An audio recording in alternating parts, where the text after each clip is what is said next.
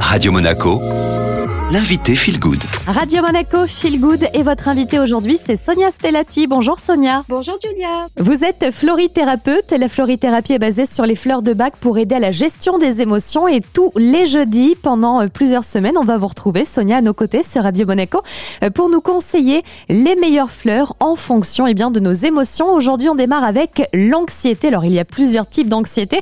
On va démarrer par les peurs connues. Si un auditeur souffre d'une peur bien identifiée, vers quelle fleur se tourner La mimule jaune, que l'on appelle la fleur de l'assurance, pourra vraiment aider à mieux gérer l'anxiété lorsqu'on est voilà dans la peur, la crainte des personnes timides, complexées, qui ont la peur du regard des autres, qui sont dans la comparaison. Vous savez, des peurs qui bloquent, qui paralysent, où on n'ose plus rien faire par peur que les choses s'aggravent. Alors dans l'anxiété, hein, il y a aussi ce que l'on appelle l'appréhension, les appréhensions. Cette fois-ci, quelle est la fleur la plus adéquate Pour tout ce qui est pressentiment, appréhension, ressentiment, le peuplier tremble pourra vraiment aider pour mieux gérer ses inquiétudes. On est en fait dans des peurs irrationnelles, imaginaires, et le peuplier tremble pourra aider à renforcer donc la confiance en soi, le sentiment de sécurité intérieure et aidera à mieux accepter l'inconnu et surtout à distinguer l'imaginaire de la réalité.